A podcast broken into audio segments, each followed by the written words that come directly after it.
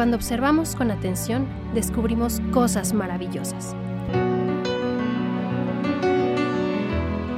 Conociendo desde el corazón. Nuevas miradas.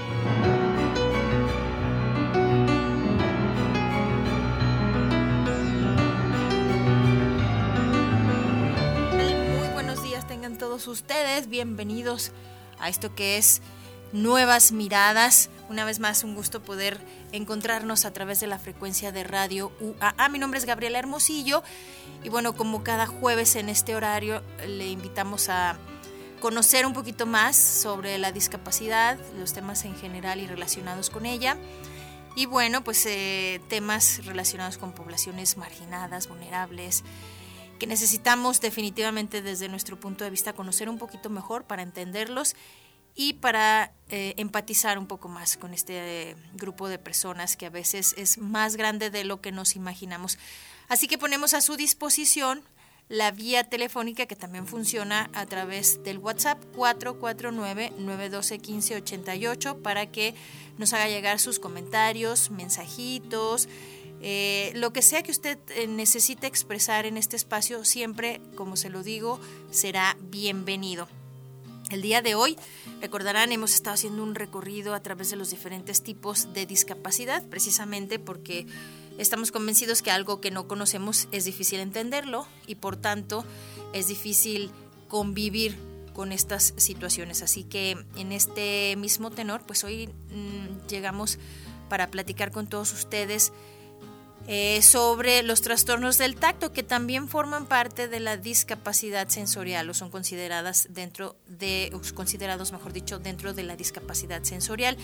Hoy tenemos un gran invitado que nos va a hablar y nos va a orientar en este tema pero antes si les parece arrancamos como es costumbre con nuestra capsulita que nos introduce al tema y nos da un poco de perspectiva para poder analizarlo más a profundidad. Así que si por favor nos ayuda ahí en controles Checo Pacheco, a quien saludo también y agradezco por supuesto toda la dirección en las cuestiones técnicas, acompañado hoy de Ale de Luna, a quien saludo también y agradezco el apoyo en el streaming.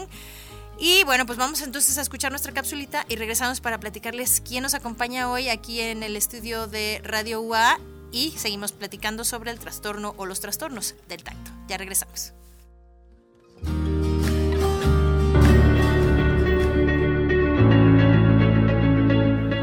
El sistema táctil es el que proporciona la información de las cualidades palpables de los objetos. También incluye la percepción de vibraciones, dolor y la posición del cuerpo. La piel, los músculos, los tendones, las articulaciones y los órganos internos tienen receptores que detectan el tacto, la temperatura o el dolor. Su órgano receptor es la piel, que se compone de dos tejidos subcutáneos, dermis y epidermis, las cuales contienen diversos tipos de receptores sensoriales, todos localizados en la piel y en las mucosas, especialmente en las manos, que perciben los puntos de presión, el dolor, los cambios de temperatura y las sensaciones de frío. Las alteraciones en el sentido del tacto pueden ser localizadas en una zona específica o afectar al cuerpo en general. Algunos ejemplos son la disestesia, que es una percepción táctil distorsionada o errónea que puede causar dolor o picor en respuesta a un estímulo. La anestesia, que es la ausencia de la sensibilidad al tacto. La hiposensibilidad, que es una percepción escasa de los diferentes estímulos táctiles. La hipersensibilidad, que es una percepción intensa e incluso dolorosa de los diferentes estímulos táctiles. Y por último, la alodinia, que es la percepción de dolor causada por un estímulo que normalmente no lo provocaría. La alteración del tacto llamada parestesia se traduce por las sensaciones de hormigueo, entumecimiento, adormecimiento, picazón, ardor, etc. El entumecimiento puede experimentarse como incapacidad de notar un roce ligero, pinchazos o sensación de calor o frío. Debido a que el entumecimiento puede causar una disminución en la sensibilidad, el paciente puede tener más probabilidad de lesionarse accidentalmente una mano o un pie entumecidos. Se deben tomar precauciones para proteger el área de cortaduras, golpes, hematomas, quemaduras u otro tipo de lesiones. La picazón es el cosquilleo o la irritación en la piel que despierta la necesidad de rascarse esa área. La picazón, también llamada prurito, puede ocurrir de repente y de una forma intensa, pero tiene una duración corta en el tiempo. Puede estar presente en cualquier parte del cuerpo y de la cara. La picazón es distinta a la picazón común, puesto que no existe irritación ni erupción en la piel. El hormigueo es una sensación molesta de cosquilleo en alguna parte del cuerpo que no está causada por un estímulo externo o la falta de irrigación sanguínea. El ardor es una sensación de quemazón. Esta alteración de la sensibilidad puede ocurrir en cualquier parte de la piel, pero con frecuencia se percibe en los dedos, las manos, los pies, los brazos o las piernas. Se ha demostrado que con el envejecimiento, se puede presentar una reducción o un cambio en las sensaciones de dolor, vibración, frío, calor, presión y tacto. Es posible que algunos de los cambios normales del envejecimiento sean producidos por la disminución del flujo sanguíneo a los receptores del tacto o al cerebro y la médula espinal. Muchas personas experimentan cambios en las sensaciones relacionadas con el tacto a medida que envejecen. Puede parecer más difícil, por ejemplo, establecer la diferencia entre fresco y frío. La disminución de la sensibilidad a la temperatura incrementa el riesgo de lesiones como congelación, hipotermia y quemaduras. La reducción de la capacidad para detectar la vibración, el tacto y la presión aumenta el riesgo de lesiones. También se pueden presentar problemas para caminar debido a la reducción de la capacidad para percibir el área donde el cuerpo está en relación con el suelo. Esto aumenta el riesgo de caerse, un problema frecuente para las personas mayores. El tacto fino puede disminuir, sin embargo, algunas personas desarrollan un aumento de la sensibilidad al tacto suave debido al adelgazamiento de la piel, especialmente las personas mayores de 70 años de edad.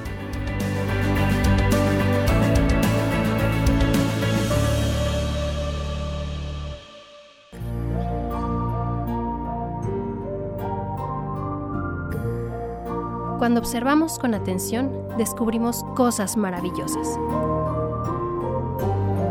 Nuevas miradas, conociendo desde el corazón.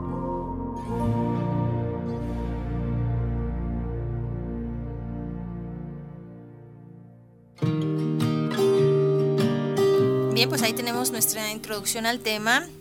Y para continuar la charla, hoy definitivamente quiero agradecer de forma muy especial al doctor Adamek Abraham Hernández Collazo, quien es dermatólogo y quien además está aventando un maratón aquí en Radio UA. Bienvenido, doctor. Muchísimas gracias por hacernos este favor de acompañarnos en este tema el día de hoy. Muchísimas gracias por la invitación y viendo el video, híjole, qué increíble y qué bonito regalo nos da la piel, ¿no? El poder sentir. Definitivamente. Justo cuando escuchaba yo la cápsula, hacía esta reflexión, doctor, no sé si usted la comparta antes de conocer eh, sobre los trastornos del gusto y el tacto que hablaba, del gusto y el olfato que hablábamos la semana pasada y ahora del tacto y obviamente hablamos del sentido de la vista y del sentido del oído, creo que nunca habíamos valorado tanto lo que los sentidos nos regalan de verdad, lo que los sentidos nos dan en la vida, en el día a día, lo damos tan por sentado a las cosas que no lo valoramos y, y no le damos esa trascendencia, esa importancia que tiene, ¿no? Sí, exactamente. La, sin duda es un regalo el, poder tener ese contacto y poder nosotros discernir entre un abrazo o un pinchazo, ¿no? Es increíble que la piel nos dé este, esta oportunidad de hacerlo. Y antes se tenía como muy, digamos, focalizado el sentido del, tacto en las manos. Hoy podemos entender que el sentido del tacto está en toda nuestra piel, que es el órgano más grande que contamos o que tenemos los seres humanos, ¿no? Exactamente, sí. a lo largo de toda la, superficie corporal tenemos estos receptores que justamente hablábamos en la cápsula que forman parte del sistema somatosensorial. Este sistema somatosensorial debemos, para entender un poquito cómo funcionan los trastornos del tacto, saber cómo es que funciona este sistema somatosensorial. El sistema somatosensorial es como una serie de relevos. ¿no? Entonces inicia con un estímulo en mi piel y yo a través de los receptores, tanto de frío, calor, vibración, todos estos corpúsculos italianos, Pacini, Ruffini, Cross, todos estos corpúsculos van a detectar y van a ir a través de una terminación nerviosa hasta nuestra médula espinal. Ahí va a como en relevos, digamos. Como en relevos. Ahí viene la, la, cabecita de la neurona y viene el relevo. El primer relevo va a ser a nivel del tallo cerebral y va a subir por el menisco medio y se va a decusar y viene el segundo relevo que es el tálamo. Luego viene ya por último el tercer relevo que es en la corteza cerebral. En cada uno de estos relevos podemos tener alguna alteración y cada una tiene manifestaciones diferentes y por lo tanto pronóstico diferente y el paciente lo vive de forma distinta. Nosotros como dermatólogos nos encargamos de diagnosticar y discernir hacia dónde vamos a, eh, direccionar al paciente. Si hay un problema en los receptores de la piel, yo me voy a encargar como dermatólogo de él. Pero si veo que el problema no está aquí y está en otra parte, en, otra parte de esos relevos, ya me voy a encargar de direccionarlo, por ejemplo, con un neurólogo o con un internista en el caso de la neuropatía diabética. Hay muchas enfermedades que nos pueden ocasionar estos problemas. Iniciando con la piel, estas alteraciones en los receptores, las más frecuentes, podemos encontrar todos estos síndromes que se llamamos síndromes disestésicos y pruriginosos, que son tan comunes y lo damos tan por hecho en un paciente como, por ejemplo, personas que todo el tiempo tienen una comezón intensa en la espalda. ¿no? Justo eso, doctor, y, perdón que, que, me meta y que interrumpa un poco, porque eso es, o sea, decimos, estas cosas son tan raras, pero son, son raras porque no hablamos de ellas, pero son muy frecuentes porque la gente las padece o las padecemos y, y, no les hacemos caso, y eso puede ser preocupante y grave a veces, ¿no? Exactamente, sí. Muchas veces, incluso debe haber alguien en la familia que todo el tiempo tiene comezón en la espalda y dice, ráscame la espalda, ráscame. Y le, ah, a, ver qué tengo en la espalda. Y nada más tiene una manchita oscurita, ¿no? Ay, tienes una mancha, pero no es un lunar, es una manchita ahí como que mugre, ¿no? Entonces el paciente se talla más. Eso se llama notalgia parestésica. Y la notalgia parestésica es una disestesia, es decir, una parestesia, una sensación de hormigueo, una sensación que no existe el, o un pequeño roce en la piel y que el cerebro lo determina como comezón, dolor o algo molesto y que todo el tiempo el paciente se está rascando. Esto puede ser debido tanto como un daño en las fibras nerviosas de esta zona como que el paciente haya sufrido un accidente, por ejemplo un choque, que haya tenido un latigazo y que alguno de los relevos esté mal. Entonces al paciente lo tratamos con medicamentos tanto neurológicos como pregabalina, gabapentina o antihistamínicos para disminuir esta inflamación y no solamente con cremas, las cremas van agregadas. Hay otros otros tipos de este es el segundo capítulo de todos los libros de dermatología y me encanta ese capítulo. Hay otro que es la braquialgia parestésica. Entonces son estas personas que están manejando y que traen el brazo afuera de la, del, carro y que el sol daña las terminaciones nerviosas de la piel y todo el tiempo tienen comezón Ay, creo que yo soy de esas, doctor. Entonces, es muy común y nosotros para mejorar esto damos otra vez medicamentos para mejorar esta neuropatía y también para engrosar nuevamente la calidad de la piel, mejorar la calidad de la piel. Estos trastornos o estos, eh, digamos, eh, enfermedades, como le queramos llamar, pueden ser, eh, digamos, momentáneas, o sea, que duren un tiempo, o, son permanentes, o, pueden ser ambos los casos? Es muy interesante. Eh, ya hablamos de, aquí de, los términos, ¿no? Disestesia, parestesia, nada más esa sensación de hormigueo. Cuando pasa de esa sensación de hormigueo a ser molesta, se llama disestesia. Cuando además de ser molesta es dolorosa, se llama alodinia. Entonces, ¿qué es importante esto? ¿Cuándo debe de preocuparme esta sensación? Uno, cuando dura más de 24 horas. Eso es importantísimo. Yo tengo el brazo dormido, pero bueno, sé que si me quedé dormido sobre el brazo, se me va a quitar. Me levanto, estoy dos, tres horitas y se me quitó, no hay ningún problema. Pero ojo, si soy una persona de 28, 29 años y tengo esta sensación todo el tiempo, todo el tiempo tengo la sensación del brazo dormido, o son los dos brazos, o son las piernas, o esa sensación en la punta de los dedos, ojo, porque una persona joven con disestesias en extremidades puede ser el inicio de una enfermedad tan grave como es una esclerosis múltiple. Entonces nosotros los dermatólogos vemos esto, decimos, ¿sabes qué? Esto puede ser el inicio de algo un poquito más complejo, vamos a estudiarlo, voy a pedir ayuda o apoyo a otro médico que es un neurólogo y entre los dos vamos a diagnosticar esto. También es muy importante cuando es de forma localizada, persistente y bastante doloroso. Por ejemplo, un paciente de edad mayor que tiene mucha comezón o ardor en la espalda o en el pecho, en una forma de cinturón se apareció de forma súbita, pasa un día, no se le quita y empieza con algunas vesiculitas en la piel. Esta es una disestesia infecciosa que está ocasionada por eh, que está floreciendo nuevamente un virus, el virus de la varicela zoster, que conocemos como herpes zoster. Y este paciente necesita tratamiento antiviral oral en las primeras 72 horas, porque si no lo tratamos de forma adecuada puede quedar ese dolor tan, de forma crónica que le causa una discapacidad que se llama neuralgia posterpética. hay infinidad de neuropatías que podemos estudiar. Por ejemplo, más adelante de ese relevo está un daño, este, por ejemplo, ocasionado por un accidente cerebrovascular, una embolia isquémica o hemorrágica a nivel del tálamo, que era el tercer relevo. Esto puede ocasionar algo que es una disestesia o alodinia muy dolorosa que se llama dolor talámico.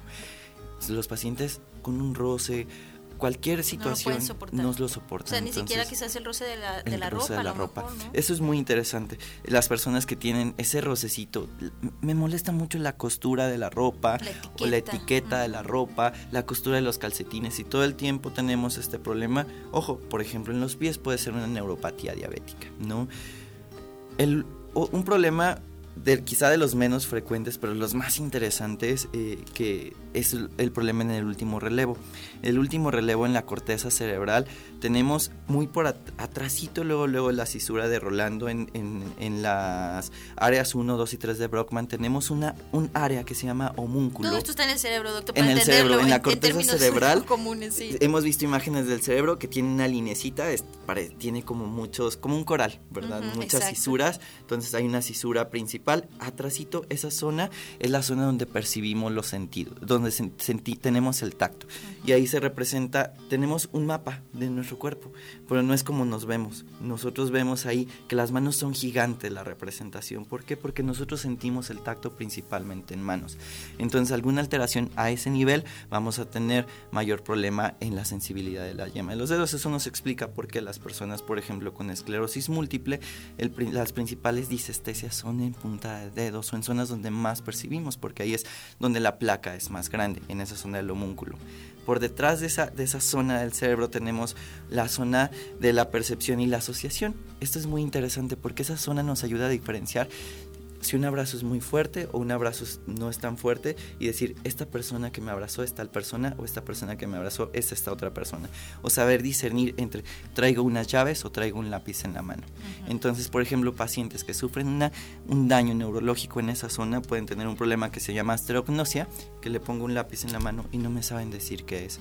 O pueden tener un problema que se llama heminegligencia, que son casos rarísimos, pero son pacientes que no, no detectan la mitad de su cuerpo, no se, saben sentir o incluso niegan que tienen una parte de su cuerpo. Entonces es muy interesante cómo funciona nuestra piel segura, bueno, del sentido del tacto es increíble. es, una maravilla. Una maravilla, exactamente. Eh, ha, pasado por millones de años esta evolución que es increíble cómo ha funcionado esto. Pero también hablábamos de disestesias infecciosas, ¿no? Hay una disestesia infecciosa que afortunadamente no es tan frecuente en nuestro medio, pero es la enfermedad de Hansen, la lepra. Y hablando de cuestiones de discapacidad, híjole, esta es de las enfermedades que más injustamente, más discapacitante y más injustamente hemos tratado. ¿Por qué?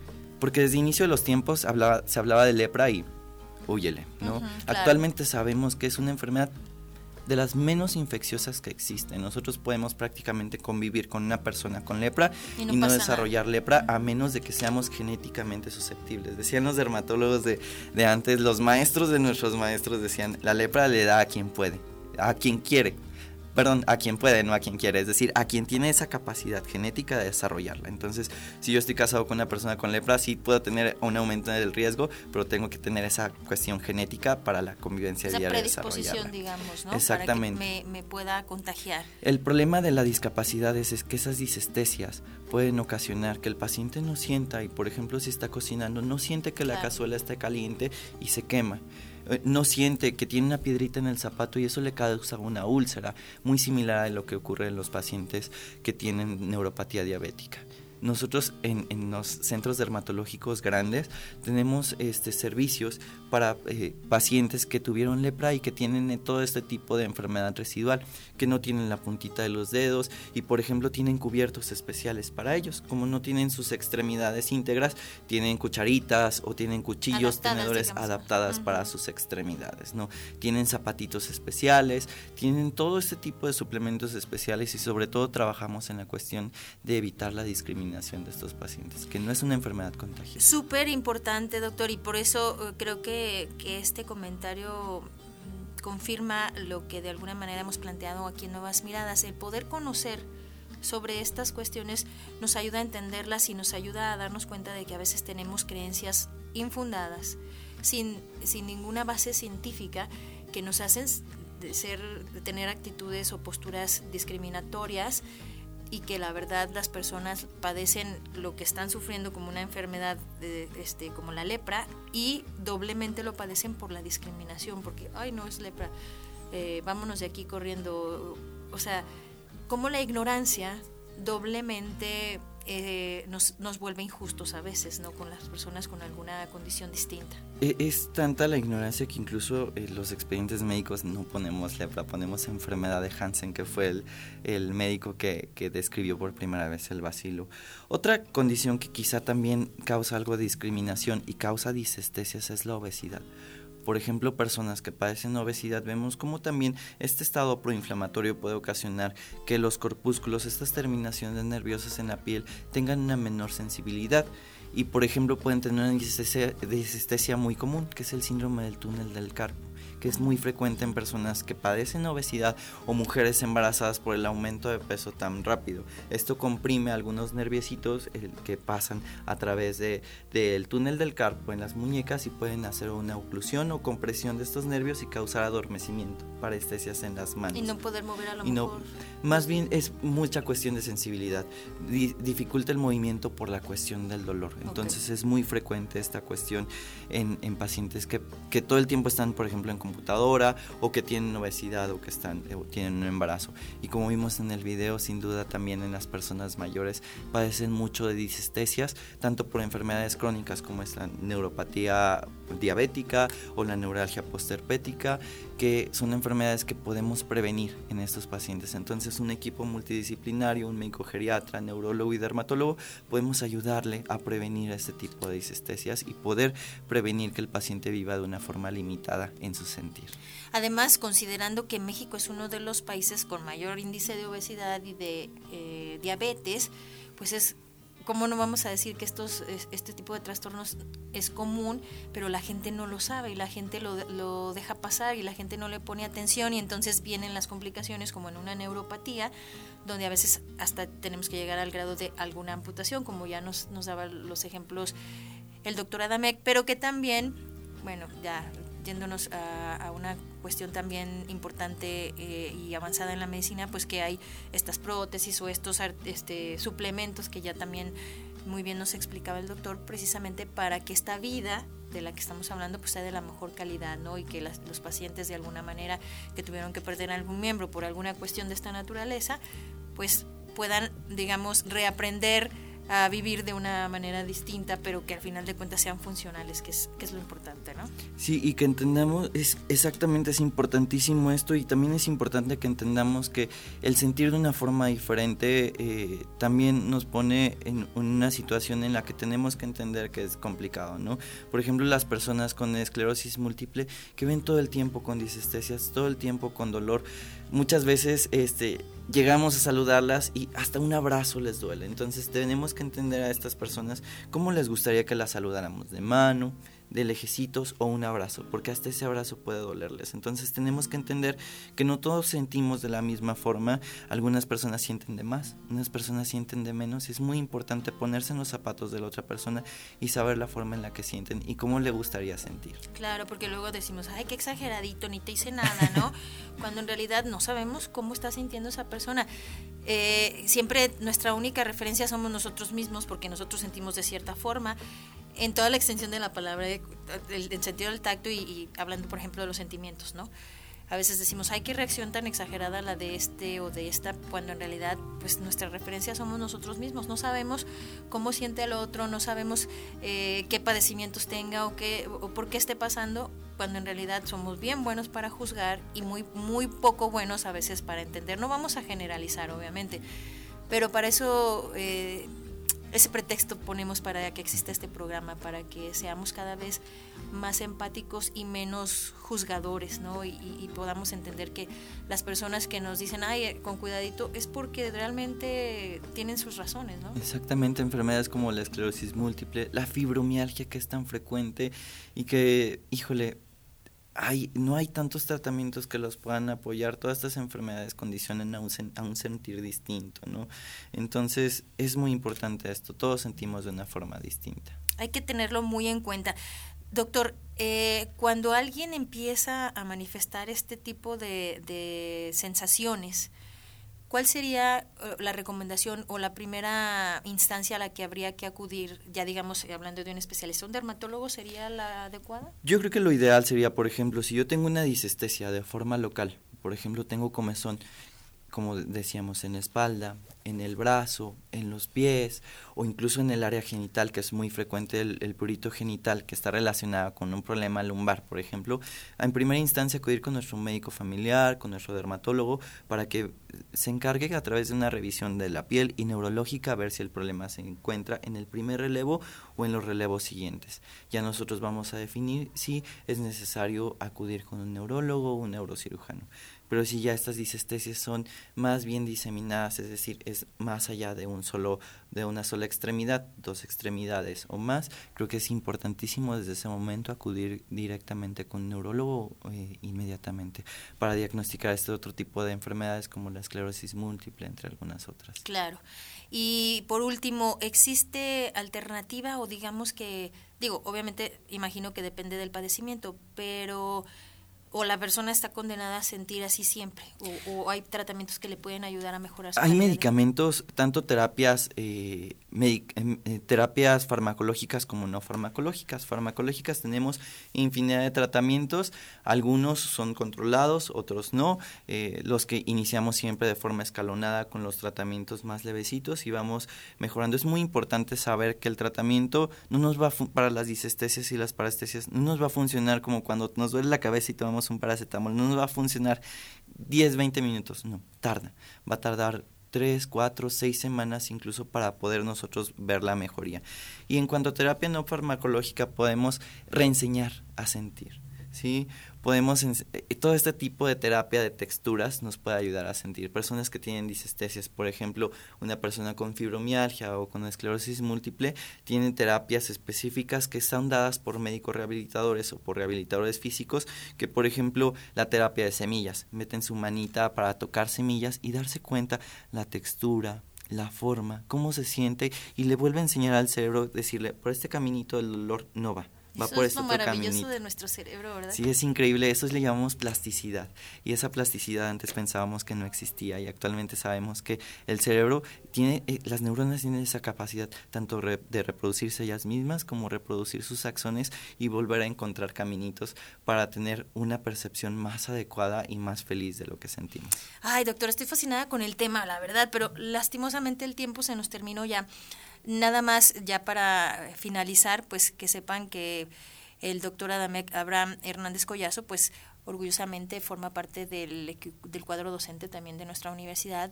Y pues, ¿dónde lo podemos encontrar si alguien necesita mayor información en este sentido? Muchísimas gracias. Nos pueden encontrar al 449-150-6561, son los teléfonos del consultorio, o pueden acudir con nosotros directamente a la calle San Antonio número 219, fraccionamiento San Cayetano. Estamos aquí a cinco minutitos. Y también orgullosamente, exactamente, profesor de aquí y orgullosamente egresado. Todo esto de la neuroanatomía y neurofisiología Recuerdo muy bien, la tomé en una clase aquí en el Salón 20 con el doctor Jaramillo, entonces se me quedó muy grabado todos esos caminitos y esos relevos. No, más eminencia también. Obviamente sin agraviar. Nuevamente gracias, doctor, por acompañarnos este día. Gracias a mis compañeros en los controles técnicos, Checo Pacheco, Ale de Luna, Juanita Salas y a todo el equipo de colaboradores. Que pasen el mejor de los días. Soy Gabriela Hermosillo. Nos encontramos en una próxima.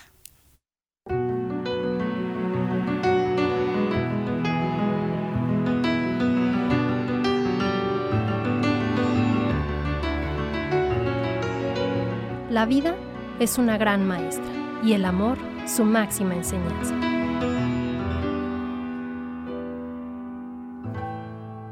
Nuevas miradas, conociendo con el corazón.